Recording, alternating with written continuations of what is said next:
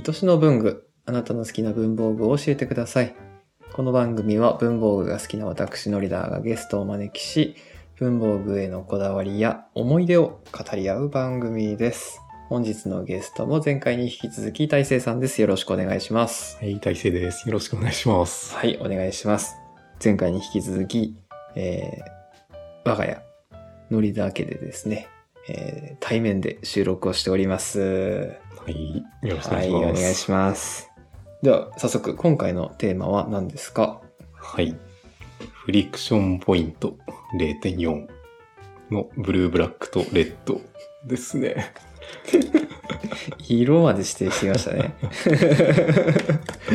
まあ仕事でよく使ってるペンということではい。選んできました。はい、ありがとうございます。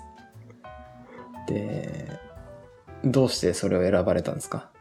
そうですね。えーっと、まあ、使ってて自分に合ってるなという感じというか、うん。その、まあ、やっぱりフリクションなんでこう消せるっていうのは便利だなという。ところで、まあ青だとなんか青すぎるっていうので、うんうんそのブルーブラックという色がいいなというふうに思ってるのと、えーっと、なんだろうな。そう、えーっと自分がちょっとあの字がこう雑に書いちゃううん。ので、えーっと0.5だと、えーっと、なんか文字として読みづらいことが非常に多い。こう、潰れちゃうって感じなんですかね。そうですね。なんか伸びちゃうというか。はい。で、まあフリクション自体が結構薄くて伸びてしまうっていうインクの特性があると思うん。ってるんですけど、それが、まあ、この0.4だと大丈夫と。うん。うん確かはい。に。なんで、大勢さんは細い字の方が好きだよって感じなんですね。そうですね。太いのは、うん、読めなくなるから。字がちっちゃいとかなんですかね。どうなのかな。まあ、そうなのかもしれないですけど。うんうんうんまあ、なんだろうな。その、思考とか思いついちゃうと、こう、とりあえず書いてしまいたいみうん。たいなああ、なるほど。のがあって、待てない性格というか、はいはいはいはいはい。頭と手が同じ速さぐらいで動いてるわけですね。そうですね。なので、音声入力ぐらいの速度で書きたいっていうのはあるんですけど。そうするとどうしても荒くなってしまうというか、うんうん、確かに確か読めないっていに。う。はいはい。で、そうですね、フリクションだと、まあ、例えば、ね、えっと、なんか思いついたこととか、まあ、あの、早成さん方式で A4 の紙にこう、おお。書いたりとか、はいはいはいしたりしても、その、まあ、一回消して、まあ、ちょっと、えっと、この考え違ったなっていうのだったら、こう書き直したりとか、で、読みづらかったのを 消して、まあ、丁寧に書き直すみたいなこともたまにえー、あ、はいはいはい。ああ、なるほどなるほど。えー、え、その書くのは A4 の紙だったり、ノートには書かないんですか、あんノートには、まあ、あんまり書かないです。一時期なんか、あの、1日1ページというか、うん。開き1ページで A4 のノートとかはい。取ったりとかはい。するんですけど、なんか気分によって結構、その、書くものが変わったり、はいそのはいはいはい。A4 の1枚だったり、その、はいまあ、ノートも大きさが変わったりとか、はいはい 手帳とかも、そうですね。そのスケジュールとかは、大体は、えっと、あれですね、Google スプレッドシートに、あの、まあ、自分で作ったシステム手帳みたいうんなうん。書式にすごいな。してるやつを7年ぐらい使ってて、それはもう 安定して多分一生使い続けれそうだなと思っていて、そう、その前は、あの、はいなんだろう、あの、本当のシステム手帳みたいなのを買って書いてた時期もはい。ありましたね。それはまあ1年半ぐらい続いたかな。えで、その、えっと、スプレッドシートでやるようになってからは、なんか、システム手帳とかいらなくなったというか。すごいっすね。ちょっとそのスプレッドシートが見てみたいです。あ、そうか、それもやればいい。うん。えー、え、このフリクションポイントの理由って何かあるんですか？えーっとですね。うん普通のフリクション私が使ってるのだと0.38の、えー多色3色とかうん4色とか刺さるタイプで使える0.38っていうのを私使うんですけど、やっぱりなんかフリクションがインクの消費が激しいようなあ気がして、あとまあ、教員の業業務なんで、まあ赤とかは青ぐらいしか使わないので、ああ、なるほど。別にあんまり多色である必要がなくて、あと普段作業服着てるから、この、なんだろう、ひ作業服の左肩というか、そこにペンを差し込めるので、うんうんうん。二の腕のはい。らへんですね。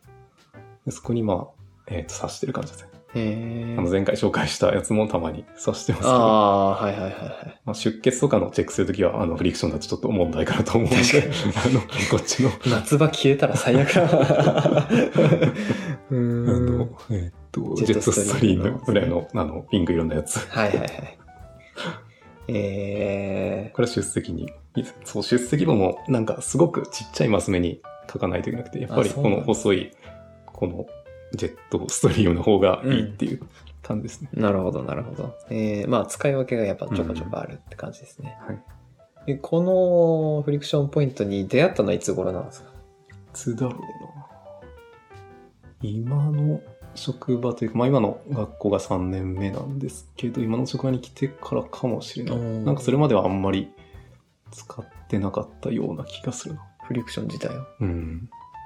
フリクション、またポイントっていうのがすごい 気になるんだよな。私も実は一時期使ってたんで、うんフリクションポイント。ね、あとはまあ本体の雰囲気というか、うんなんだろうな。ちょっと高級感が形を。してると思うんですそういうところかなと思います。ああ、なるほど。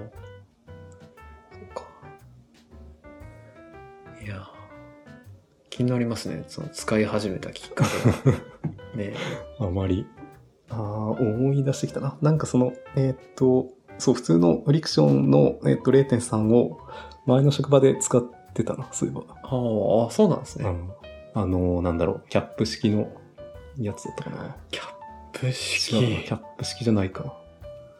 うーん、ちょっと忘れましたけど。はいはいはい。全然大丈夫です。うん、で、そのブルーブラックじゃない普通の青で、うん確か0.3だと、あの、なんだろう。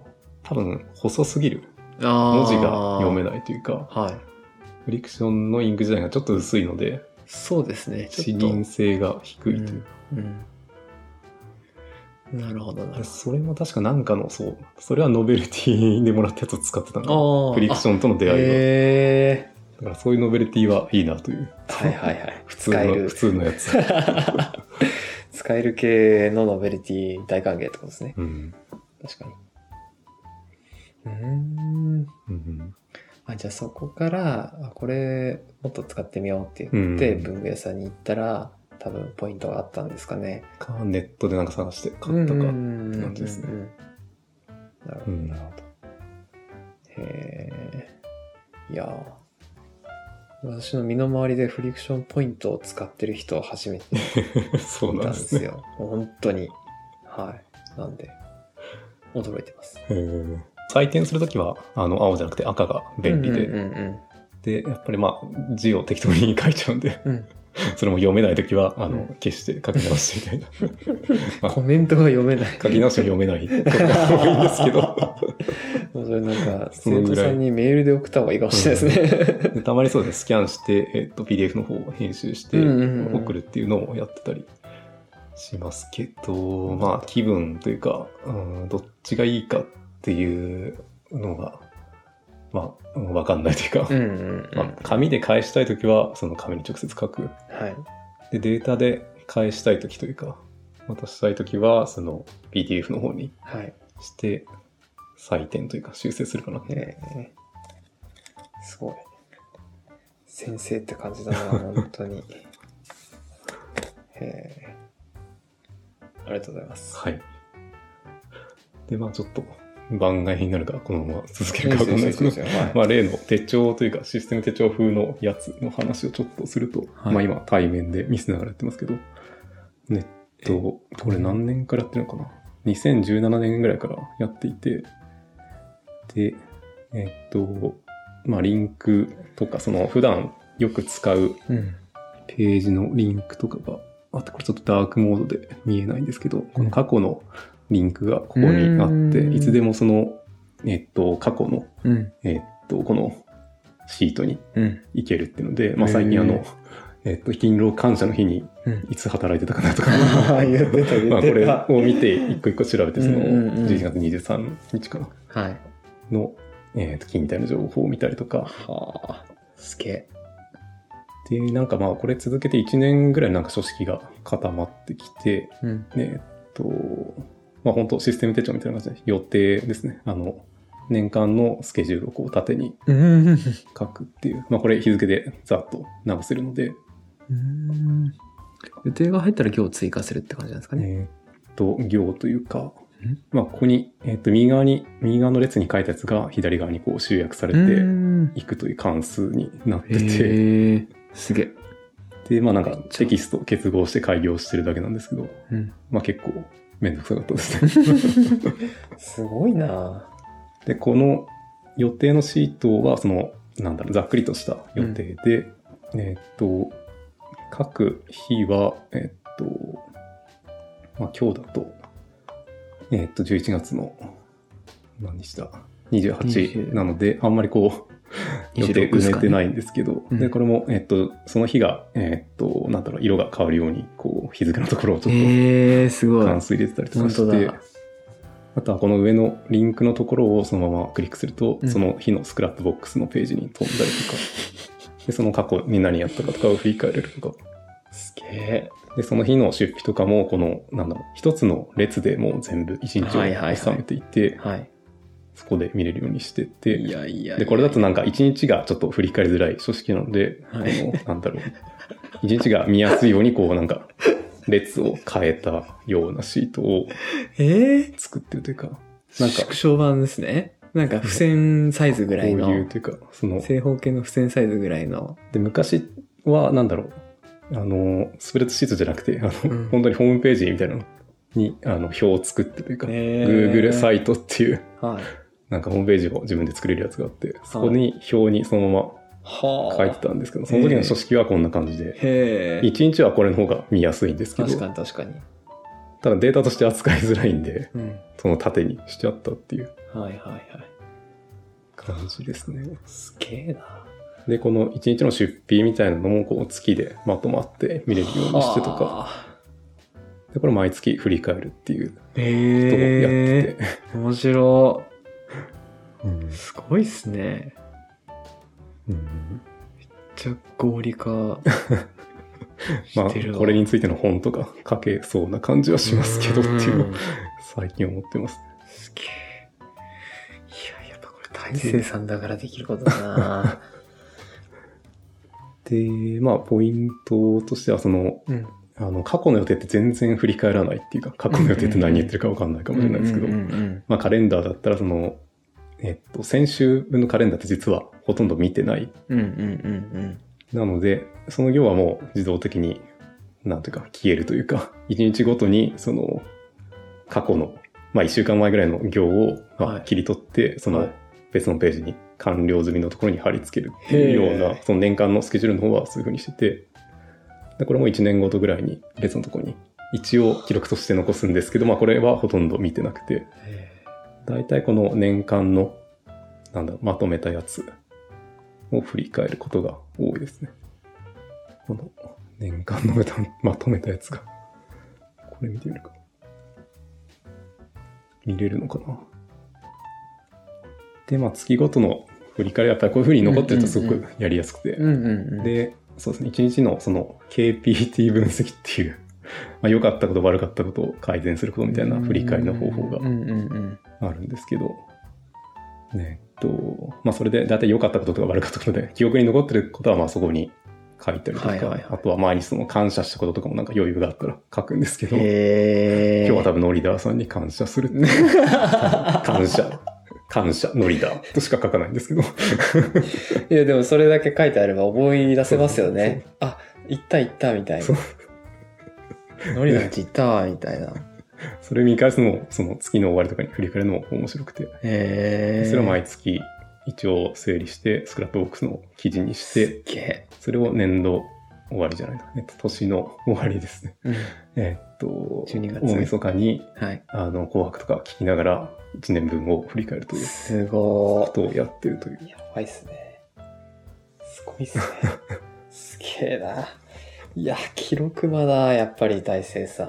まあただ、基本的には、あの、あれですね。えっと、システム手帳なんで予定とか全部書いてるので、記録してるっていう感覚はあんまりないというか。ああ、予定を。皆さん書きますよね、予定は何かに。予定を、まあ、なんて言うんだろう、記憶に固定するじゃないけど、うんまあ、どっかに書いとくってだけですね。まあそのまま、うんなるべくストレスなくうん。残せるようにしてうんたらこんな感じになっちゃったっていう。これでも本当使える人を選びますね。こう、使う人を。うんすごいっすね。まあこういうアプリがあればいいんですけど、ないので。作ったっていうね。うんあのーよく私も言われるんですよ。ないから作ったって言うと、変わってんねって言われるんですけど、川とかですね。そうそうそうそう。なんかやっぱ、ないから作ってみたっていう人は変わってる人多いですね。そう大切さんも相当変わってますよね。そう、やばいなという辞任があるんですけど。めちゃくちゃ面白い。へえ、まあなんか、スプレッドシートだと別にこれ Google が、あの、なくなっちゃったとしても、まあはい。Excel の形式で出せるので、その辺も安心かなと思って、そのアプリに。依存しないというのは、それはそれでいいのかなと。なるほど、なるほど。いやー、やば。すごいっすね。はい、以上です。言葉を失いました。フリクションポイント0.4、4ブルーブラックとレッドと、と、これ何ですか？自作？自作スプレッドシートシステム手帳。でございました。はい。やばかった。大勢さんのやばみが最後出てよかったです。やばみを出せて よかったです。やっぱこれ対面じゃないと難しかったな。うん、ちょっと難しかったですね、これ。面白かったです。はい。はい。では、最後、事務連絡だけ。はい。この番組ではゲストを募集しております。えーノリダのツイッターかディスコードの DM 等でご連絡ください。ご応募お待ちしております。ということで、えー今回のゲスト、大勢さんでした。ありがとうございました。ありがとうございました。はい、ありがとうございます。